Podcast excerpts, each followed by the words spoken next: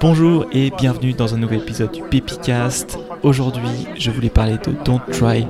Don't Try, c'est l'épitaphe du poète américain Charles Bukowski. Donc c'est l'idée de ne pas essayer.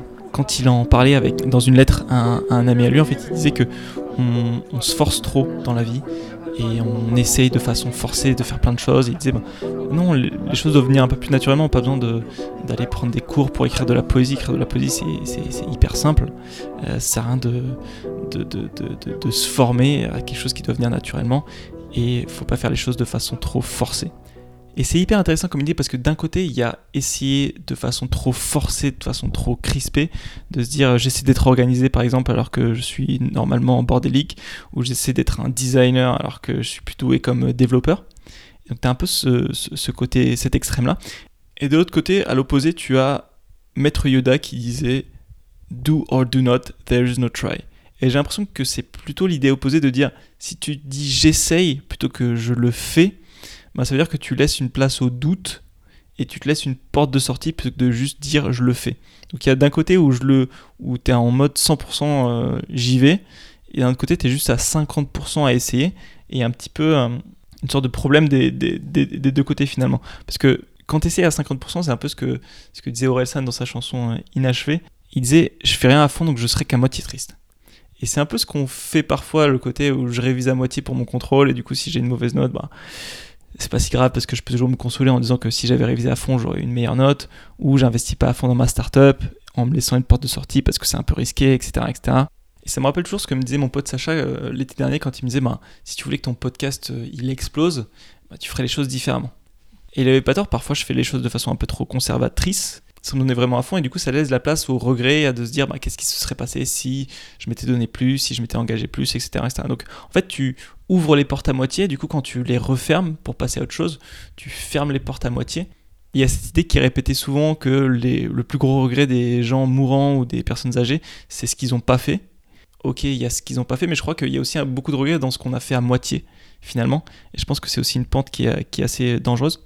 Et au final, quand tu fais les choses à moitié, ben, c'est un peu comme si tu manquais de confiance en toi et comme si tu te respectais pas assez pour te faire confiance et pour, euh, et pour y aller. Et en ce moment, je lis The Inner Game of Tennis, livre de Timothy Galloway, qui parle beaucoup de, du fait qu'il y a deux personnes en toi. Il y a le toi numéro 1 et le toi numéro 2. Et le numéro 1, en fait, c'est celui qui parle, qui va donner des instructions de façon consciente. Et le numéro 2, c'est celui qui écoute et qui fait les choses. Typiquement quand tu joues au tennis, le numéro 1 il va dire mets ta raquette comme ci, mets ta raquette comme ça, pense à tes pieds, fais ci, fais ça. Et le numéro 2 il va juste jouer en fait. Et dans ce livre, Timothy Galloway il parle beaucoup de l'importance de s'observer sans jugement parce que c'est ce jugement en fait qui, nuit beaucoup à la relation entre le numéro 1 et le numéro 2 et qui fait que tu vas, tu vas rater pas mal de tes, de tes coups euh, au tennis c'est vrai que souvent en sport, c'est facile à observer le dialogue interne que peuvent avoir les gens. Au tennis, les gens ils s'énervent en se disant Ah zut, pourquoi est-ce que j'ai raté ça? Je suis vraiment une merde, même ma grand-mère pourrait jouer mieux, etc. En fait, il dit le plus important, c'est d'arriver à laisser le numéro 2 faire son travail, lui faire confiance et le laisser bosser tout simplement. Et c'est une idée qui revient souvent, c'est le fait qu'on est son propre obstacle, souvent. Il faut juste se s'enlever du process et enlever un petit peu l'esprit conscient de ce qu'on fait pour pouvoir accomplir les choses d'une meilleure façon. Il y a aussi ce cas-là où, pas quand on rate, mais quand on réussit, où on est à deux doigts de gagner le match, il y a juste un point à faire, et on se dit dans sa tête, oh là là, tu peux le faire, tu peux le faire, tu peux gagner, et en fait on, gâche le moment, et on finit par perdre parce qu'on s'est mis trop la pression. Et en sport aussi, c'est très facile de, visualiser en fait le sportif parfait, le pro qui est à la fois hyper concentré, mais en même temps tout en restant souple et relax face à l'amateur qui est un peu plus euh, qui est totalement crispé qui va utiliser tous les tous les muscles de son corps et qui va finalement rater ses coups parce qu'il se il se met trop de pression il se crispe trop il réfléchit trop alors que c'est des choses qui, qui doivent se faire euh, naturellement. L'idée à laquelle je veux arriver elle est simple c'est que d'un côté il y a le essayer à 100% et d'autre côté il y a le essayer à 50% c'est pas le même essayer mais c'est quand même essayer.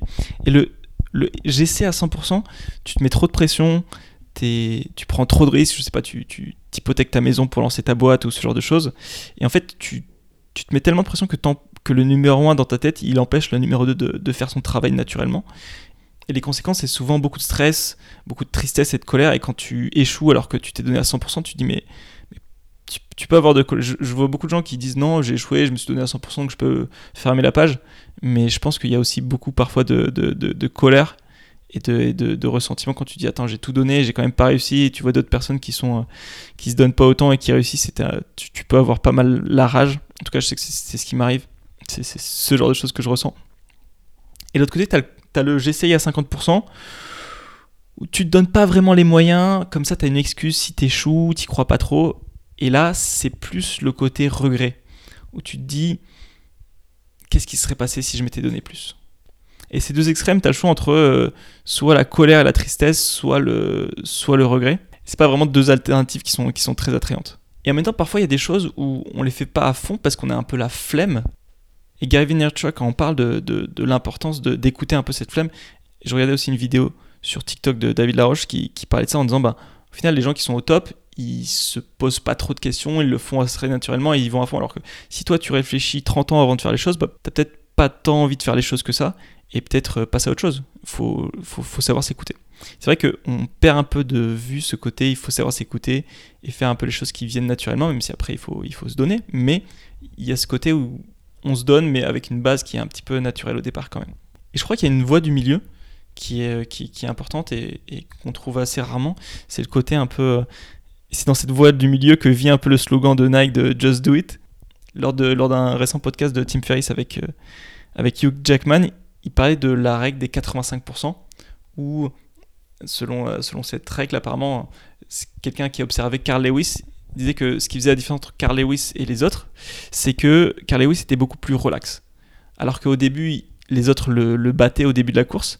À la fin de la course, les gens tous les autres coureurs se crispaient, étaient stressés en disant ah, il faut que je me donne, il faut que je me donne, euh, c'est bientôt la fin. Et lui, il restait relax du début à la fin et il battait les gens justement à la fin en restant beaucoup plus relax. Donc l'idée c'est que cette voie du juste milieu entre le 100% de je me donne à fond mais je me donne trop et le 50% où j'essaie à moitié, bah, il y a cette, voie du milieu de 85% où tu es euh, concentré, tu es à fond mais tout en étant relax et en laissant les choses se faire euh, naturellement.